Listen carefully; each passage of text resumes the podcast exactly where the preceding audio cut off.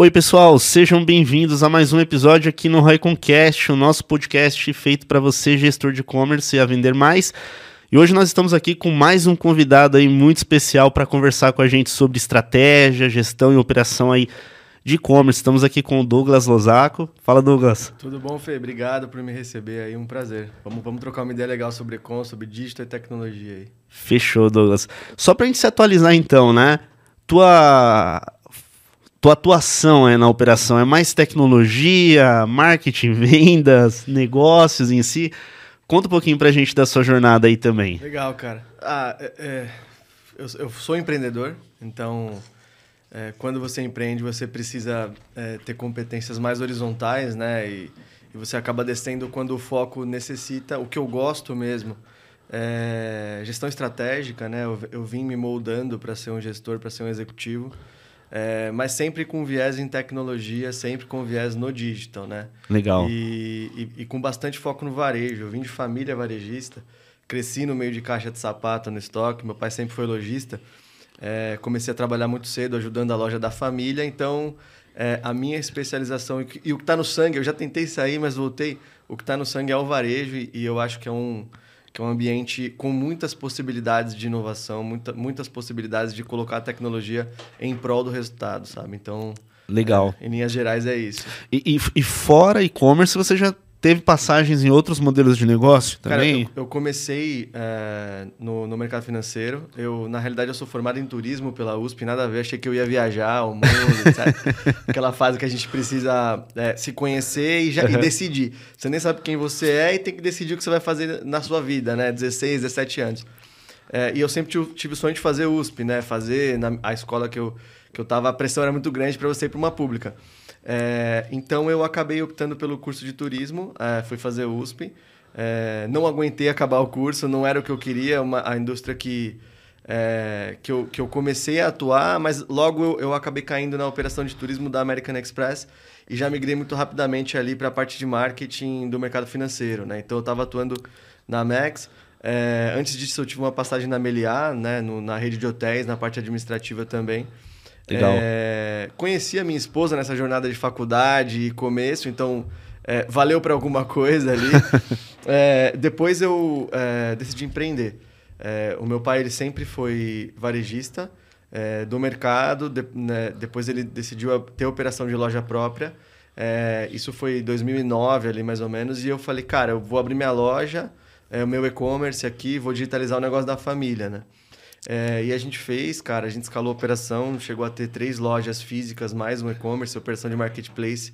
É, isso durou até 2013, 2014, a minha participação, depois eu, depois eu saí. É, antes disso, né, ali por volta de 2012, é, eu também abri um outro negócio em paralelo que chamava Vestir, que era um full commerce. Né? Foi aí que eu, que eu realmente ganhei casca no, no mundo de e-commerce, né? um, um full commerce de moda. Então, qual era a nossa hipótese? todo mundo que resolve empreender é, pensa em lançar uma marca de roupa, assim. É. A maioria das pessoas perguntar, cara, puta, pensei em lançar uma marca de vestuário, tal, quem gosta ou, ou, ou, ou tem interesse no varejo quer começar por aí. É... Porque, entrando com mais uma pergunta dentro disso, por que, que será que é por esse. Será que é porque é muito mais próximo? Eu acho que sim. Eu acho que sim. O acesso, talvez, você né? Vê, você vai no, no, no shopping hoje, é, 80% está focado em varejo de moda, varejo de acessório, é, sapato, certo. roupa, joia. Então, eu acho que existe essa, essa, esse sonho. Você fala, cara, eu quero empreender, então como que eu vou... É, vou, vou lançar minha marca. Uhum. Vou lançar minha marca. E aí, e aí roupa é, uma, é, um, é um dos mais fáceis. Parece ser mais fácil, não é? Já conto por que, que não é. é. E aí a galera, quando descobre é, a dificuldade de se lançar uma marca de roupa hoje no Brasil, desiste. Porque você precisa garantir lotes mínimos, você precisa, é, você precisa fazer um mínimo planejamento é, de demanda do que você vai querer vender lá na frente, né? Puta, eu vou lançar a camiseta azul, preta, branca, as três. Qual é o lote mínimo que eu preciso disso? O seu investimento vai todo em produção. É, a gente fazendo essa leitura, a gente falou, cara, por que a gente não conecta a indústria com a galera que quer lançar a marca? E aí a gente faz uma venda sob demanda starta a produção depois que isso tiver validado né, com o consumidor final. Então, na nossa, no nosso full commerce, A pessoa entrava, criava as coleções, a gente focou em camiseta no começo, né? Então, Legal. selecionava as bases de camisetas, tecidos e cores, lançava a sua arte ali em cima, sua estampa, e colocava esse mockup para venda. Era um mockup bem realista. À medida que isso ia vendendo em crowdsourcing, a gente habilitava a produção. Então, cara, o lote mínimo eram 24 peças. Vendeu 24 peças, a gente starta a produção. Essa indústria que estava conectada nos supria e a gente fazia, inclusive, a parte logística para esse empreendedor. Poxa, que legal. Era bem bacana, cresceu muito, assim, cresceu muito mais do que a gente imaginava no começo. É, o que demandou da gente construir uma mini indústria dentro de casa, né? Porque a, o nosso sonho era ser middle. A gente não queria ter indústria. E a gente Certo. não queria fazer a venda final. A gente queria ser um, um viabilizador ali, né? É, e colocando tecnologia para facilitar a gestão disso. É, na prática, o, a gente acabou tendo que internalizar a parte de estamparia. Então a gente foi para uma estamparia digitalizada. é, chegamos a ser o maior consumidor de tinta da Epson da América Latina desse segmento, né? Poxa. É, isso ali ent- entre 2013 e 2018, né? Foi, foi essa trajetória. Então eu fui me desligando da- da- das lojas, né? Do, do negócio que eu tocava com a minha família lá, para focar completamente nesse full commerce. É, a gente em 2018 anualizou 40 milhões de reais em receita, com muita dor, muita dor de crescimento mesmo, assim, porque era, foi tudo no bootstrap, a gente não teve investimento. É, E chegar nesse patamar é, de faturamento ano, né? É, uma um loucura. baita. Pensando em um segmento que envolva, envolva tecnologia, Sim. tem que ter velocidade para crescer, gerir. Poxa, A gente desenvolveu um RP lá dentro, pra você ter uma ideia. Porque os de mercado não atendiam a nossa necessidade, né? Produtiva. Até atendiam com muita customização, ia ficar muito mais caro, né? certo. É a realidade dos RPs, né? É, Hoje está um pouco melhor o ambiente, mas naquela época era pior ainda. É, a gente desenvolveu uma- um RP para controlar nossa produção, nossa parte financeira, contábil. Então, a parte de tecnologia também é cara e demanda muito. A gente também... é, é, acaba que a operação sem investimento naquele estágio ah, fica bastante estrangulada em caixa. Essa é a realidade. Você cresce, mas o, o, o, seu, o seu gasto cresce junto, suas despesas e investimentos, né? Então, é, nesse momento, a gente começou a fazer captação, né? Do final de 17 para 18, meio de 17 para 18, a gente começou a fazer captação. Só que o mercado de, de, de fundos de investimento naquela época é, não tinha um e-commerce com bons olhos, assim, né? Margens espremidas, tudo que a gente sabe, a, a dificuldade de operar e-commerce, é, ele- eles faziam essa leitura.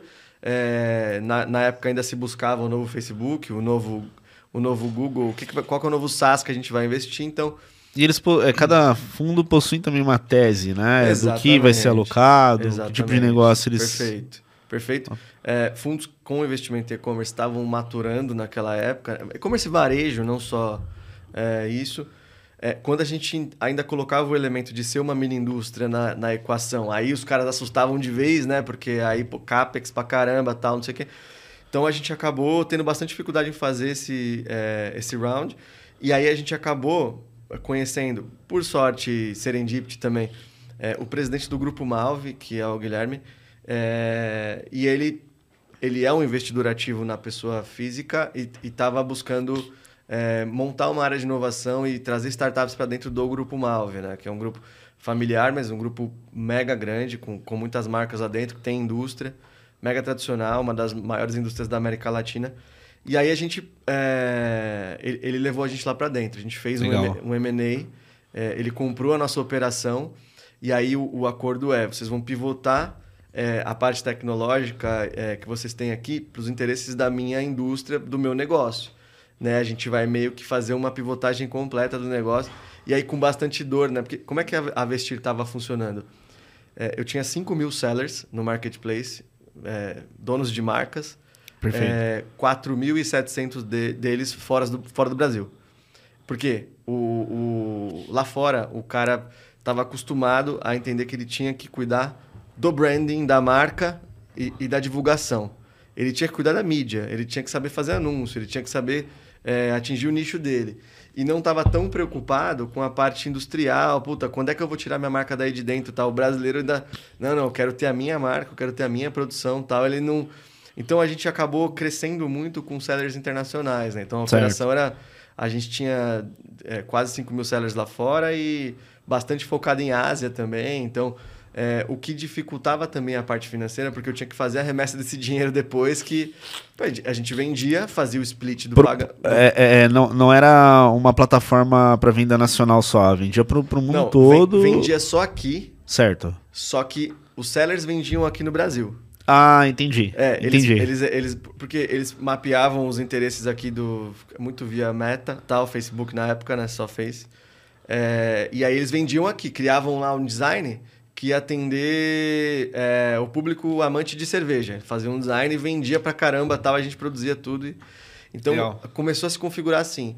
Só que a dificuldade, cara, na época o dólar subiu muito, então eu, eu também estava exposto a, a, essa variação do dólar, porque eu precisava fazer a remessa do dinheiro e tal. Então a gente falou, cara, é, com a oportunidade de ir para a Malva, a gente falou, vamos zerar o business é, da maneira que ele está configurado hoje e vamos adaptar lá na indústria.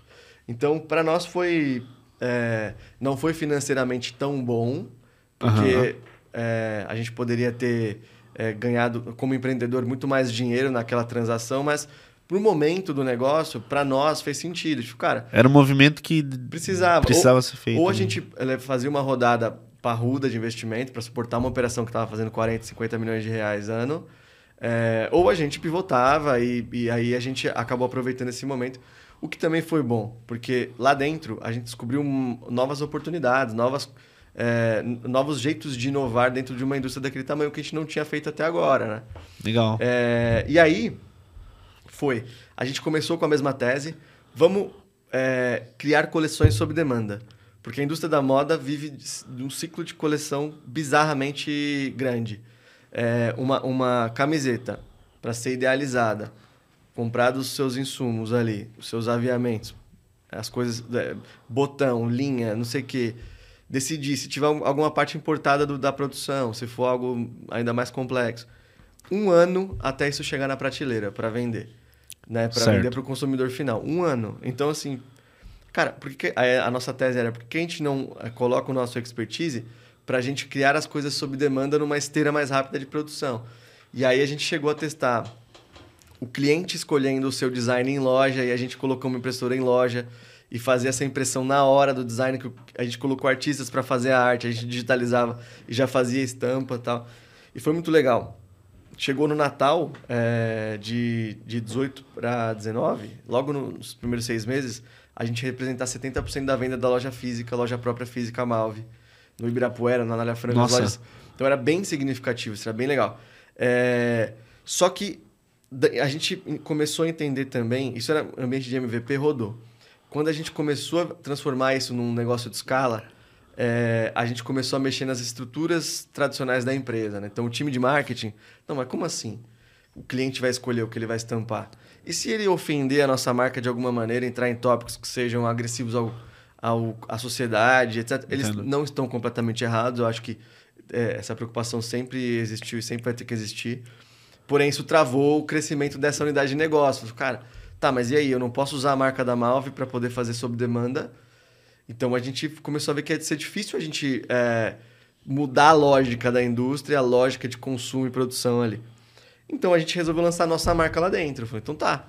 Então, deixa eu, me dá uma marca que eu, que eu uso essa marca como, como início dessa história, né? Para isso, eu precisava ter as camisetas, os blanks, né? Que a gente fala.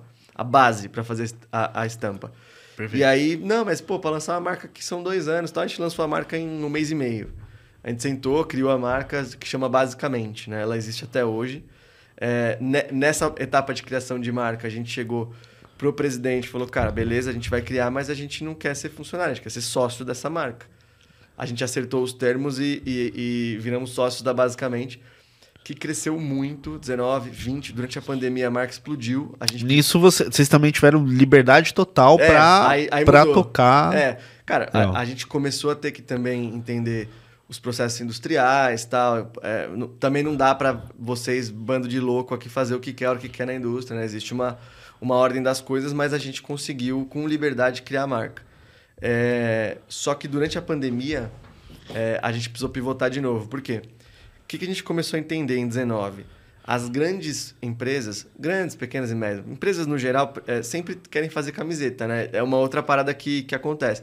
Puta, Certo. kit de onboarding, é, é, ação de marketing, convenção de vendas. A gente mesmo, esses tempos, a gente comprou é, as camisetas. Chegou faz duas semanas. Aham. E os moletons. Legal. Por, tá vendo? por, por questão de, de onboard também da equipe. Cultura, né? Você cria a unidade de. É, é, existe esse mercado, tá?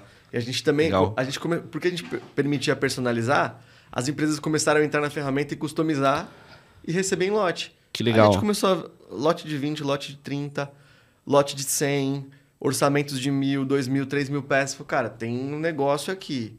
Além do consumo final lá tal, tem um, tem um business aqui. E aí a gente, durante 19, cara, atendeu Ambev, Coca-Cola, inúmeras é, gigantes aí. É, e, e aí o business começou a crescer muito. Só que quando deu a pandemia, março de 2020, o, o business morreu. Porque aí é muito fácil. 70% do seu faturamento já estava alocado em B2B. Porque a escala é outra, os volumes são outros, assim. A, Claro, mar- a aham. margem também é outra, mas a escala é outra. Acabou. 2000, desligou. Todos os orçamentos... Basicamente, as empresas tiveram que É, reduzindo. reduzir. Pra que você ia comprar a camiseta de onboarding se ninguém tava indo pro escritório? Aham. Né? Tipo, A camiseta da convenção de venda. Não, não vai ter convenção de venda, então acabou. Aham. Eles começaram a, a- Os orçamentos que, que tinham em andamento começaram a ser cancelados e, e os pedidos colocados começavam a ser, começaram a ser cancelados também. A gente falou, caraca, e agora? Só que a gente tinha os blanks. E aí a gente falou, cara, vamos então lançar. é, vamos vender os. A gente já estava estocado. Porque a como a gente tinha que produzir com quase um ano de antecedência, a gente estava estocado. Tava lá com 400 mil peças em estoque. Falei, meu, e agora? O que, que eu vou fazer com esse negócio? Vamos lançar um B2C de roupas básicas é, com, com um preço interessante, né? Então a gente já tinha a marca Malve no grupo, que, que encosta mais em Ering e tal, tem um outro, uma outra característica de consumo.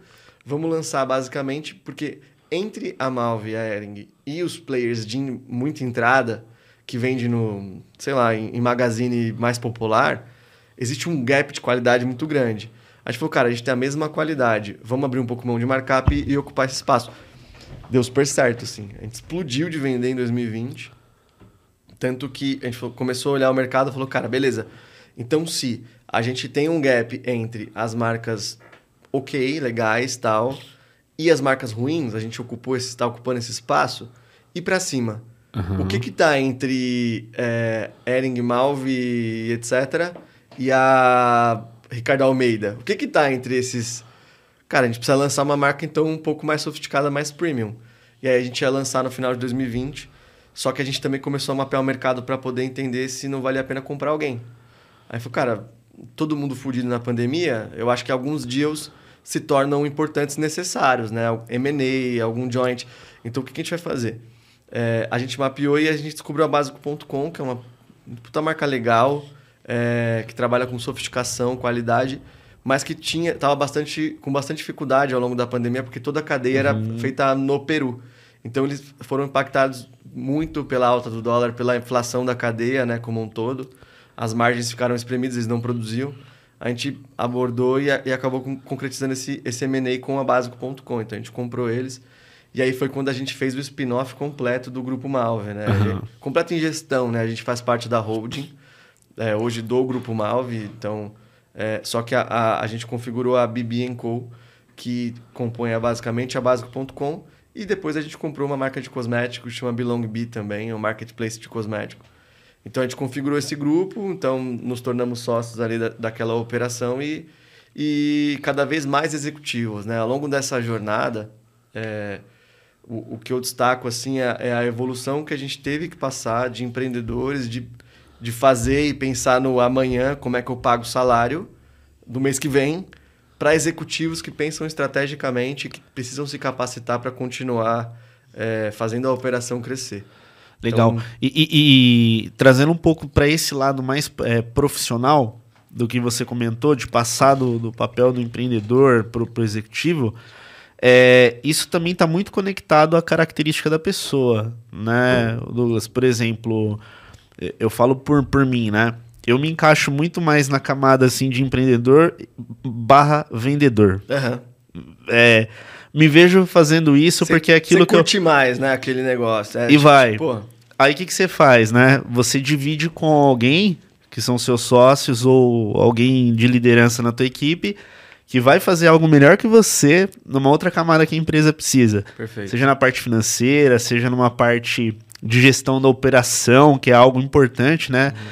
E é, essa, essa reflexão ela é importante porque se a gente se posiciona dentro do negócio, naquilo que a gente faz bem, e outra pessoa com a gente apoia em outra, outra etapa que ela faz melhor ainda, é, eu acho que o negócio vai muito, né? Perfeito. E aí, como que foi para você é, essa questão? Imagina, você está empreendendo, igual você falou, você tem que se preocupar com é, capital de giro, captar grana, pagar os salários, pagar fornecedor e vender. É o tempo inteiro aqui, né? O tempo inteiro. Misturando isso. Aí você vai para uma parte executiva, você vai entrar agora mais a fundo dentro de alguma camada. Uhum e vai cuidar de uma área, vai, vai né, movimentar aquilo. Como que é isso? Como que foi isso para você? E o que, que o Douglas gosta mais, gostou mais né, nesse Cara, processo? Eu, eu, eu, eu brinco que a gente é, não, cê, cê, você vai continuar sendo empreendedor para sempre. Uhum. Você, você vai ser empreendedor. Quem nasce, é, não tem jeito. Você não vai do nada perder a vontade de, de de ver algo nascendo do zero e transformar as coisas e impacto, né? Empreendedor uhum. pensa em impacto, né? Cara, como é que eu vou impactar aqui financeiramente as coisas, a sociedade, como é que eu vou transformar? O empreendedor pensa assim. E o empreendedor vive a 300 por hora. 300, você sabe. É, cara, é decisão por minuto e, e a velocidade de, de mudança das coisas é muito mais rápida, né? Então, puta, não deu certo, vai para cá e tal. Quando você cai no ambiente, ambiente corporativo, você cai de 300 para 30 por hora. É, é uhum. tipo assim, é bizarro. A gente tava lá em 2018. Ao mesmo tempo em que buscando captação, tendo que faturar para pagar salário, construindo RP, construindo faz, tudo ao mesmo tempo, a gente negociou o deal. De um mês para o outro, a gente estava dentro de uma estrutura corporativa pesada, assim, tradicional, tradicional, burocratizada por necessidade. Não é? As empresas grandes não são burocráticas porque elas querem. Assim, uhum. É porque algumas coisas precisam de, de uma burocracia, precisam de processos, precisam de alçadas. Senão vira a casa da mãe Joana. Né? Sim. É, só que virar essa chave, entender isso foi muito difícil. Tipo, o primeiro seis meses, um ano ali, era de um inconformismo. Assim, eu falava, meu, o que, que eu tô fazendo aqui? Tipo, como assim? Eu tenho que falar com três pessoas para comprar, para ter um computador, assim, para comprar um, um negócio, bloquear um investimento de 20 mil reais. Aqui. Ah, de, um momento, às vezes, que você poderia, sei lá, pegar ali o. pega o cartão pega aqui e vamos já resolver ali. Compra, faz. E assim, é, e aí a gente teve que virar essa chave. O, o, qual é o paralelo que eu faço, assim? É, você se autoconhecer é, porque isso, isso mostra gaps também. Porque se eu não entendo como o, o, a, a, organização funciona e precisa funcionar, eu não vou entender aonde eu preciso melhorar essa organização. Perfeito. Só ficar inconformado, sem, cal, sem, sem profundidade, né? achando que você sabe de tudo, é, é prejudicial para a sua carreira, para o que você está fazendo. Então, eu, eu demorei esse tempo, né, esse primeiro ano, para consolidar conceitos e falar, cara, eu preciso me capacitar, eu preciso é, sair desse conhecimento empírico de fazer e, e racionalizar um pouquinho as coisas para eu conseguir gerar transformação. Então, é, eu, eu, eu fui pass... e não foi fácil assim, do jeito que eu tô falando, né? Tipo, porra, mas tá, o que, que eu preciso aprender? O que, que eu preciso saber discutir? A, a organização, as organizações também são ambientes políticos, né? Uhum. Elas também tem o seu jeito de fazer, a sua cultura, é, o jeito que você desbloqueia as coisas. É, então, quem são as pessoas importantes? As lideranças técnicas, as lideranças históricas. Tem gente na organização que que está há tanto tempo ali que é valiosa em saber como as coisas aconteceram. Por que as coisas aconteceram? Né? Então, eu, eu, eu fiz essa... Ao longo dos meus cinco anos lá dentro do Grupo Malve, que, eu, que essa jornada de, de, de empreendedor para executivo foi uma jornada, jornada transformacional e, e, que ajudou muito é, na onde eu estou hoje, né? Então, até a tomada de decisão agora, quando eu, quando eu saí da operação e decidi assumir o desafio na Santa Lola, cara, foram dois, três... Na verdade, o último ano eu já tinha esse desejo, né? Falei, cara, é, tô, tô feliz, mas eu preciso ver outras coisas. Eu preciso estar exposto a outros desafios. Eu preciso ver outros pontos de vista, é, eu preciso é, conviver com outros estilos de liderança, sabe? Eu, eu comecei a ter esse desejo. Falei, Perfeito. cara, será que eu tô ficando maluco, assim, tipo... Cara, eu sou, sou sócio aqui, tô confortável, eu, eu é, o que eu quero fazer eu faço aqui, a gente não tem barreiras de implementação tal, né? Tem os desafios de uma empresa, né? A gente cresceu muito. É... O grupo vai passar de 100 milhões de reais esse ano, então, é, dentro da operação do Grupo Malve, a gente consolida balanço com a Malve, a gente está exposto ao conselho diretivo, é, conselho consultivo da Malve. Então, a gente tem tem, um, tem, é, tem um suporte tem. bom, né? Tem, Tanto estratégico perfeito, quanto tem. do dia a dia ali. Né? Tem. O suporte existe, porém a, a, pressão e a cobrança também existe, né? É, é, hoje é corporate, é, o que também fez eu aprender é, essas dinâmicas e estruturas, né? Então você hoje é, senta numa mesa de conselho, você senta com, com diretores com muita bagagem e você precisa estar no mesmo nível deles. Então, aí, quando eu comecei a estar exposto a situações, eu falei, cara, o que, que eu faço? Eu fui atrás de fazer um MBA importante, um MBA pesado, que é da Fundação Dom Cabral, né? Um, um MBA executivo internacional, que é, que é bem bacana. É, e que e, e, eu larguei a faculdade, você lembra, né? Lá atrás eu. Lembro. Então eu sou o cara que, porra, eu não acreditava. Eu ainda não acredito tanto assim em, em ambientes formais de educação tradicional, né? Sentar na cadeira, escuta e Cara, eu sou de fazer, né? Ser uhum. empreendedor é assim. Só que eu, é, foi outra coisa. Eu falei, cara, eu preciso é, é, aprender como. É, porque quando você sobe a barra, você precisa buscar em outras fontes, né? Tipo, cara, pô, preciso. Então tá, como eu pego aquilo e aplico. Então, no MBA, é, a gente pô, subiu muito o meu nível. Vocabulário. Como é que você fala com esses caras, sabe? Tipo, presidente do conselho, 30 anos no mercado corporativo, 40 anos lá, e você tem que saber traduzir o nosso mundo do digital, talvez seja a parte mais difícil da coisa, assim, né?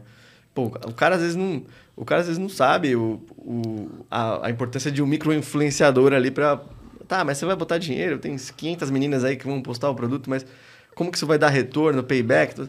a, adaptar as, as linguagens ali, é. né? Fazer, fazer essa, essa tradução e, e, importante. E nesse, até pegando um gancho nisso, né?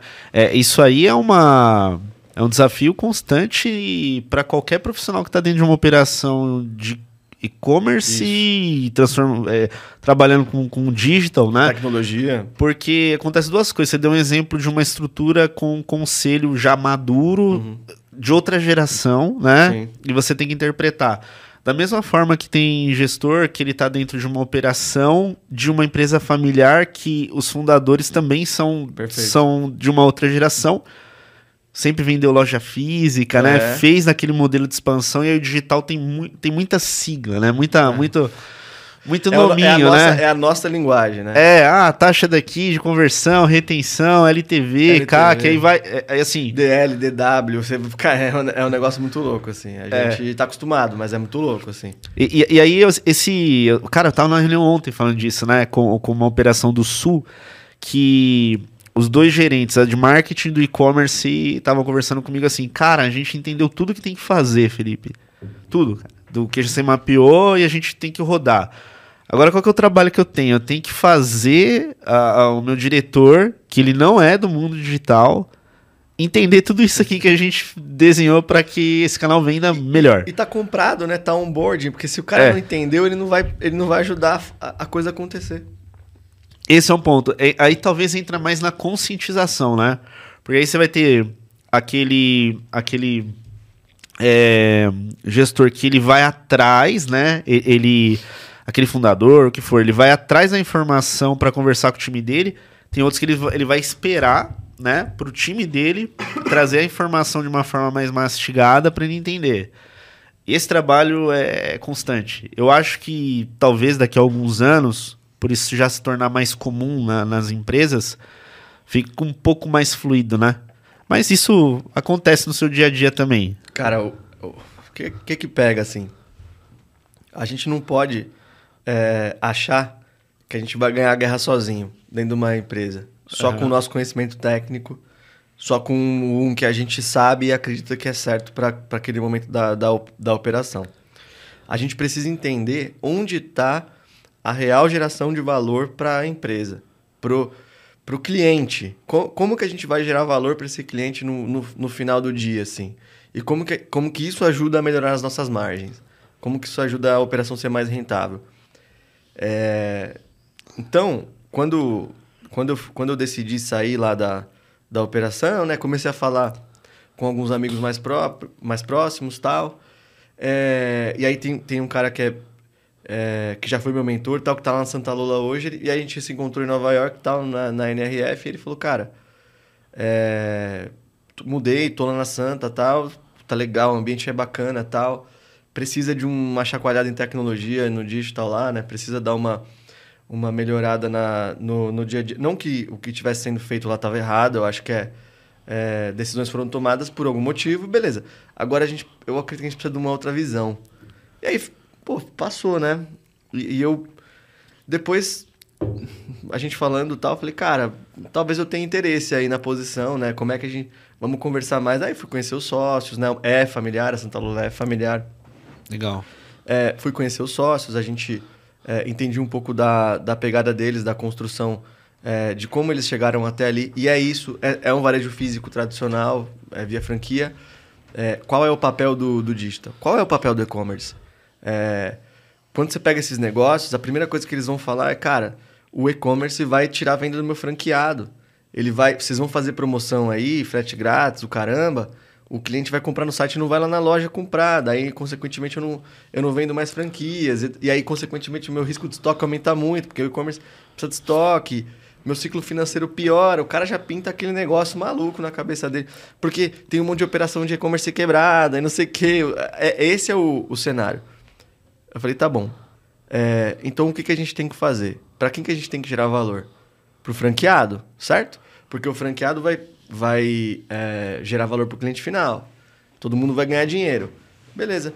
Então vamos construir um marketplace de franqueados dentro do site da Santa Lula. Eu acho que esse é o, esse é o racional. E até antes de mim isso já estava sendo construído, né? Então, é, hoje é, 62% da venda da Santa Lula no digital é via franqueados. Então. É, Desculpa, quantos? 62%. 62%. Por quê? Você, é, você gera tráfego pro, pro site, o site mostra para o cliente onde tem esse produto, né? Tem uma série de, de fatores de busca ali, de, de, de, de ranqueamento no, na questão do frete e entrega. E aí você faz o estoque do franqueado girar mais. É uma venda incremental que ele não teria lá na loja dele. Você vende, ele, ele tem uma operaçãozinha de, de mini e-commerce, ele é um mini CD. Ele vai atender um cliente que muitas vezes está comprando de São Paulo, está comprando de São Paulo, Rio de Janeiro, Minas, lá para o Nordeste, frete caro, demora, não sei o quê. Você vai atender o cara de maneira regionalizada, né? O cara franqueado de Salvador vai atender ali, a, a probabilidade de ele atender o raio ali com uma entrega muito mais rápida, etc. Isso é real, isso acontece. Você capilariza, certo. você gira mais, o cara começa a comprar mais da, da Santa Lola, o franqueado, porque ele sabe que o e-commerce vai ajudar ele a girar. Você cria um canal de escoamento para o cara, um canal de venda que ele não tinha. Então, e, e, passa por aí a geração de valor. Tipo, não adianta a gente achar que você vai ter é, 90%, 100% de venda em operação própria, marketplace próprio, e, e, o franqueado vai ficar feliz com isso, não adianta.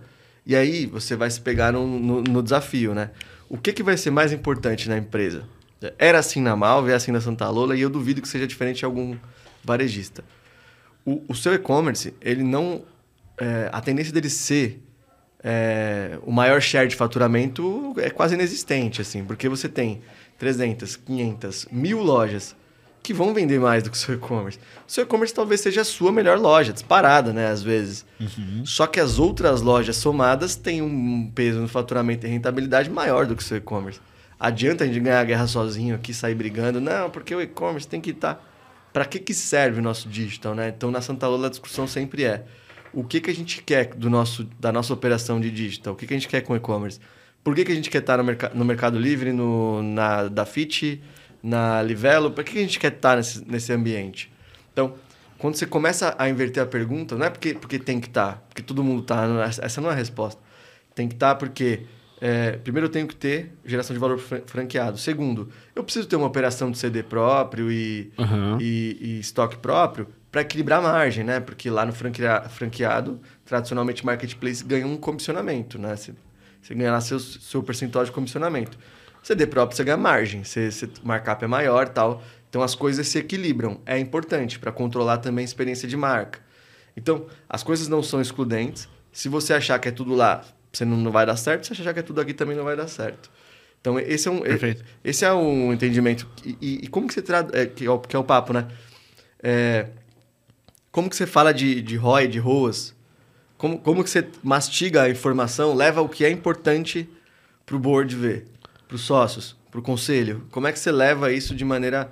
Óbvio, o conselho, é, até, até na Malvio, o conselho era mega profissional, conselho profissional. Então você tinha especialidades lá com pessoas mais ou menos digitalizadas ali, mais ou menos fluentes em tecnologia. Então, beleza dependendo do, do, cenário que você tá, você precisa mastigar e, e falar o, o, a linguagem deles. Cara, vou botar um real, volta a 20, volta a 30, volta a 40. Esquece o Techniquez, a sigla. É, e, até, e até se tratando de uma operação que você tem 300 franqueados, por exemplo, vamos encarar aqui, são vários, vários canais de venda, né? Isso. É, o e-commerce ele também ajuda a movimentar demanda para essas lojas, perfeito, né? Perfeito. Eu vejo todas as operações que a gente tem, que a gente cuida, que tem loja física, tem rede ou franqueado, esse é um ponto legal para o franqueado é, também entender que, é, embora o e-commerce possa vender, tem cliente que quer ir na loja e quer ir numa loja próxima. É isso. E muitas vezes a campanha que ele é impactado é aquela campanha que movimenta ele para dentro do online. Isso. E aí o, o perfil de consumo dele é comprar no físico. E tem o, inverso também, né? Uhum. Tem gente que passa na loja, olha de fora, vê Prova. aquilo, gosta, fala, pô, eu quero que. Eu vou comprar semana que vem, mas eu não vou vir aqui. Quero ir no. no vou comprar na loja é. online. Tem os dois, né? Tem, acho, que, acho que talvez pensando no consumidor, eu, eu, eu acredito que ele assim, ele não é linear, né? Não, não é um processo de compra linear. É, é totalmente não, não linear. É, né? maluco. É, é, o nosso comportamento de compra, né? Sim. Você vai comprar um, sei lá, qualquer coisa, um celular, um carro, um. Cara, você, quantos quantos lugares você faz a consulta? Você foi comprar um carro, você vai na loja, você vai, faz o test drive, daqui a pouco. Tá, vou esperar um pouco, aí você é impactado por um feirão no e-mail, e aí você compra. O cara te entrega um carro na sua casa hoje. tipo, o, você sabe melhor que eu, não tem mais funil. É. Tipo assim, é, uma, é o flywheel, né? Que falam. E aí já inventamos outra palavra também. Mas é, nada mais é do que um reflexo do comportamento do consumidor. A gente tem que se adaptar a certo. essa jornada, né? Como é que a gente melhora a nossa medição? Como é que a gente melhora a nossa atribuição, o nosso controle é, sobre a jornada? Como é que a gente melhora a nossa inteligência com relação a esse consumidor? É, de novo, outro, outra situação de techniquez. Passamos um projeto lá de, de, é, de consolidação de um data lake, construção de um data warehouse, nosso sonho é chegar num self-BI lá, né? Então, para as áreas de negócio conseguirem consumir as informações e cruzarem informações e chegarem informação em decisão. A jornada de dados que a gente tem desenhado lá. Você vai falar para os sócios o que, que é um DW, velho? O que, que é um Data Warehouse? Você tem que falar para ele, cara, hoje as nossas informações estão na mão dos parceiros. Uhum. Se um dia desligarem a chave lá, nós construímos nossa casa num terreno alugado que é o que está acontecendo com o GA4 agora. Uhum. Third party, né? A Apple acabou com, com, com, com, dados de terceiros, né? Então, a gente precisa se, é, primeiro, adequar a legislação da LGPD, controlar, o, porque senão vai dar uma merda aí, a gente que vai se fuder. Sim. É, dois, é, ter uma fonte única e verdadeira de informação. A gente precisa. É, porque. E aí se traz para a realidade deles. Já aconteceu na reunião de a gente mostrar um gráfico com um número e alguém lá na ponta da mesa levantar, tirar um papel do bolso e falar esse número tá errado, ele fala, pô, todo dia. Todo dia isso acontece. Então, a gente tem que acabar com isso. Como é que a gente faz isso? Centralizando as informações num local único, que a gente controle esse ambiente. Depois, adianta lá ter os dados todos bagunçados lá e etc. Pô, porque aí pode a gente eventualmente quer ver imagem de produto. A gente certo. quer ver performance de imagem de uma imagem do site, ele tá lá no. Ele tá nesse lugar. Só que você concorda que a imagem, do jeito que ela tá, ela não vai conversar com um dado numérico? Uhum. Você não cruza as coisas? Não. Então a gente precisa organizar. Isso chama data warehouse. A gente vai colocar nas prateleiras. Aí você começa a traduzir para os caras, os caras, porra, verdade. Quanto custa? Aí você fala, um investimento, ó, vai ter sempre a briga orçamentária, né? Mas é, para o bem da perenidade da organização, você precisa fazer algumas coisas e, e, alguns convencimentos, né? Então a gente passa por isso e, e, e, vai acontecendo, cara. Aí você começa a controlar a jornada. Começamos por onde? Começa pelo consumidor. Vamos controlar a jornada do consumidor. Não tenta também jogar tudo para dentro do DL, do DW lá, sujar tudo, não vai usar 70, 80% das tabelas que estão lá. Vamos focar no consumidor? Porque aí melhora o nosso atendimento, melhora nossas, as, as nossas ofertas. É, aí a gente parte para produto, a gente melhora as nossas recomendações de compra para o franqueado, a Perfeito. gente melhora a nossa compra no site, melhora o nosso planejamento de demanda, nosso open to buy. Então a gente começa a tecnologia gerar valor para o negócio. De novo, assim, não adianta. No varejo, gente, especificamente no varejo, tecnologia nunca vai ser fim. Uhum. Não é fim. Eu, eu acho que nenhum negócio. A minha concepção é de que tecnologia não deveria ser fim em nenhum negócio. É um meio para facilitar, é meio, né? O... Perfeito. É meio, cara. No varejo, então, cara, você vai falar de. Você tem que. Tá, como é que eu vendo mais? Como é, é que eu rentabilizo a operação? Tá bom, a tecnologia vai servir para isso aqui. São as obras que não dão voto dentro das corporações, né? Sim. É, é, é, essa questão de tecnologia é até um ponto que eu estava também na reunião ontem conversando, né? Aquela pergunta clássica, né? Que fizeram. Felipe, o que, que você recomenda pra gente? Qual é a melhor plataforma de e-commerce que você acha? Eu, aí eu comento. Basicamente todas e depende para quem. É, agora, uma, uma, uma, um item que eu gosto muito de, de até quebrar um, um, mito, que acontece é o seguinte: ah, se eu tiver na melhor plataforma, significa que o meu faturamento ele duplica. Não. Eu já, já conheci operações dentro de plataformas mais simples, que a eficiência da operação dele e o marketing dele é eficiente, Sim. ele fatura mais que alguém que está numa plataforma Perfeito. cara. Né? Perfeito. Não cara, vai. É robusta, é, né? Não. É, e aí esse é um ponto que eu destaco, eu concordo com você, é meio e saber utilizar aquilo para o momento certo, né? E, e assim, ó, pegando agora essa tua transição, né? Qual que é o, o, o, desafio na operação atual, né, na Santa Lola? Porque eu acredito que o e-commerce já existia, certo? Sim, An sim. Antes sim. de você ele é, ele é recente. É, é tem o e-commerce propriamente dito tem cerca de três anos só, porque antes era administrado pela Dafit, né? Era, ele era um e-commerce administrado por um terceiro, um parceiro. Ele é recente, então a, a companhia ainda se acostuma com isso, mas, mas existe. Legal. Qual que é o desafio, então, e a missão dentro da, dentro da Santa Lola no, na tua atividade aí? Que que você, que, por que, que você está né, chegando? O que, que uhum. você vai resolver ali? É, é aumentar a escala da venda do canal? É melhorar, tornar mais eficiente? Uhum. Qual, que, qual que é o objetivo ali? A, a, primeiro que a transição de, de cadeira sai, sai de uma operação como executivo, vai para outra como executivo, é, é, uma, é uma coisa que você tem que fazer com bastante cuidado, né? Não, eu já vi cada uma de, de o cara achar que ele vai chegar na operação e vai mudar tudo e vai mandar a gente embora, vai chacoalhar, vai cancelar sistema, vai não sei o quê. E, e ele é fritado em seis meses, por melhor que ele seja, tecnicamente, simplesmente porque ele não entendeu onde ele estava. Então, uhum. é, eu trabalho com um plano de 90 dias de transição, né? É, os primeiros 30 dias eu preciso aprender profundamente sobre o negócio e criar credibilidade com as áreas de negócio. Da, da nova é, cadeira da, da nova configuração que, que eu estou propondo, né?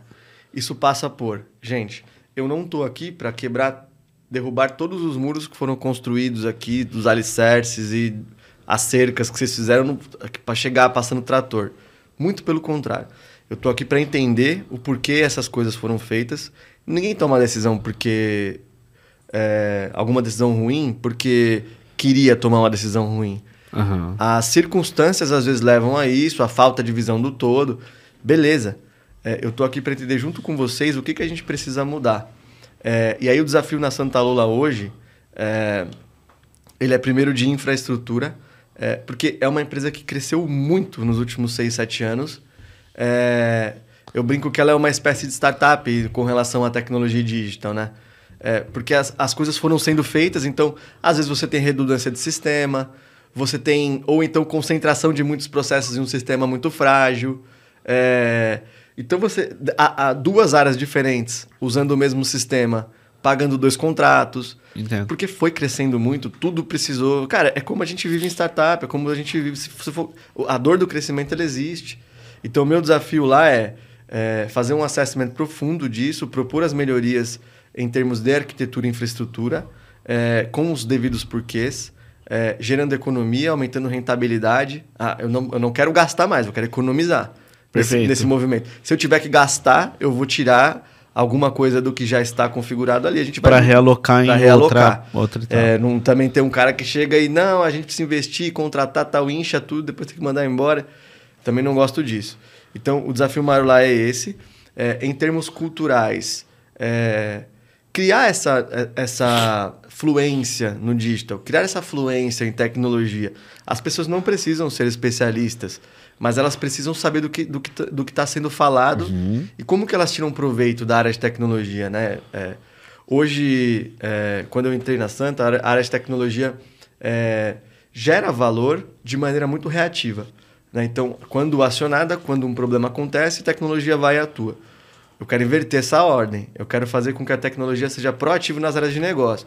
Isso você cria com aproximação, com rotina e ritual, com frequência, é, com capacitação das pessoas, né? Então, é, e, e, é, e, é, um tema que eu, que eu adoro, né? Mudança de gestão, fazer, colocar em prática as melhores é, as melhores práticas, né? Colocar para rodar as melhores práticas e testar, usar aquilo como um laboratório, é, dar espaço para as pessoas crescerem, né? Então, eu cheguei lá, estou sem gerente de tecnologia, né? Então, eu, eu, eu, tô como diretor lá, eu preciso, na parte de infra, acabar descendo muito para ajudar numa decisão ou outra e atuar como, como um gerente. O que é bom nesse começo, eu falei para os caras, não, não, você precisa trazer um gestor. Eu falei, calma, deixa eu entender, deixa, porque assim eu aprendo muito. E até eu, eu, eu, comecei a minha transição antes de ser oficial. Eu, uhum. cheguei, eu cheguei lá três semanas antes, falei, meu, vamos começar a marcar reunião. Comecei a ir lá e tal. Aí o pessoal, pô, mas você já tá ganhando pra estar tá aqui. Eu falei, não, mas eu, eu vou colher frutos lá na frente quando eu, quando eu aterrissar. E, e até mesmo no, quando você vê a necessidade de ter alguém, você sabe exatamente o que precisa, o que precisa é e se for para cobrar o que deve ser cobrado. Às vezes é difícil é, quando você não passa, né? Por ali para você entender a fundo o que, que aquela Perfeito. área precisa é e tudo mais. Conhecer melhor os perfis e, e é o que você comentou, né? O objetivo sempre vai ser vender mais. E, e, e mais do que vender mais é vender melhor. Vender Sim. com mais margem, né? Às vezes é, é, tro trocar um canal de receita por outro mais lucrativo, né? Criar novas avenidas de crescimento. Perfeito. É, esse, esse sempre vai ser também um dos objetivos e as coisas que de estrutura contribuem para isso, né? A gente com uma estrutura escalável, mais enxuta, com, com gente capacitada, fica mais fácil você vender. Perfeito. Vender mais é melhor. Então, acho que é, objetivos em linhas gerais aí. Fechou, Lucas. Cara, queria te agradecer Valeu. por esse episódio com a gente. É, foi muito bom conhecer a tua história e também entender um pouco da tua visão não só sobre a operação de um e-commerce, né, mas Sim. de uma operação, um negócio. Eu acho que isso agrega muito para o pessoal que está assistindo a gente. Sempre no final, né, eu peço aí para que as pessoas deixem os seus contatos, como que o pessoal uhum. pode se conectar com você e que mensagem você gostaria de deixar aí para os gestores Legal. que estão assistindo a gente? Bacana, eu, eu não tenho Instagram, uso muito LinkedIn, é, sou bastante ativo na rede lá, sou, cara, muito aberto para fazer conexão. É impossível te impactar com qualquer campanha no Instagram. Não dá. Mas, cara, tem o WhatsApp, tenho, sei lá, tem o e-mail, né? Hoje o canal de e-mail tem, tem, tem, tem se consolidado, né? Então, é, é, dá, dá para me impactar, não no, não no Insta. É, mas no, no LinkedIn eu sou bastante aberto, eu acredito muito em conexões. Então, várias e várias vezes eu mando mensagem pra galera, ó, puta, tô, tô com um desafio, vi que você tá na, na cadeira aí, vamos trocar uma ideia? Então, então, quem quiser me mandar mensagem, Douglas Lozaco no LinkedIn, ou então vai lá na página da Santa Lola, acha lá em pessoas.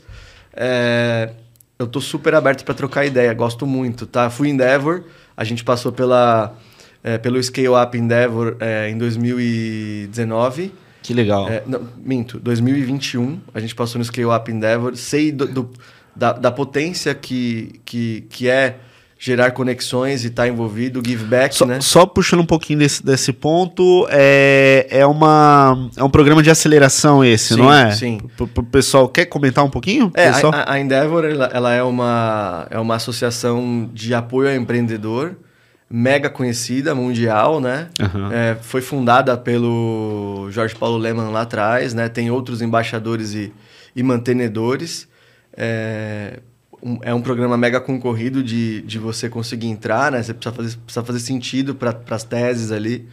A gente entrou no Scale Up, que é um programa de aceleração com a basicamente básico.com em 2021 e é transformacional.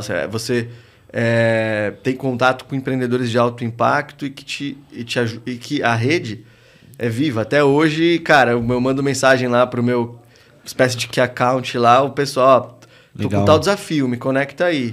Então, pô, semana passada eu fiz três conversas vinda dessa rede, assim. Então, porém, é, o LinkedIn é um jeito de você encurtar, por isso que eu gosto tanto da ferramenta assim, né? Também posto lá muito, então é, quem quiser me achar, tô, tô completamente disponível aí. E a mensagem é, é que, eu, que eu gostaria de deixar é tudo que eu tô contando aqui, o jeito que eu tô contando, na prática é muito mais difícil, na realidade. O, o dia a dia Seja você empreendedor, seja você executivo, seja você é, colaborador ali que está querendo crescer na carreira. É, o dia a dia é foda. Então, uhum. é, só que se você não passar por aquilo, você não encurta aprendizado. Você, então, é, a mensagem é seja, é, seja ativo no que você está fazendo. Pense no que você está fazendo e não só faça. Porque depois você vai olhar para trás e saber recontar a sua história e saber aprender com a sua história, assim, com seus erros, com seus acertos, e aí replicar o que deu certo e ir atrás de mudar o que não está dando certo. Então, é, para a galera que está vendo aí, essa, essa é a mensagem final aí. Tomara que ajude alguém, né? Não sei se, se a galera vai entender também o que eu falei. Fechou, Douglas. Cara, obrigado novamente aí. É, foi um prazer se você gostou né, desse episódio também, comenta aqui no nosso canal, compartilha esse episódio com mais profissionais, mais pessoas que eu tenho certeza que vai ajudar. Deixa teu like, se inscreve e, como sempre, eu te desejo muito sucesso, um grande abraço e boas vendas.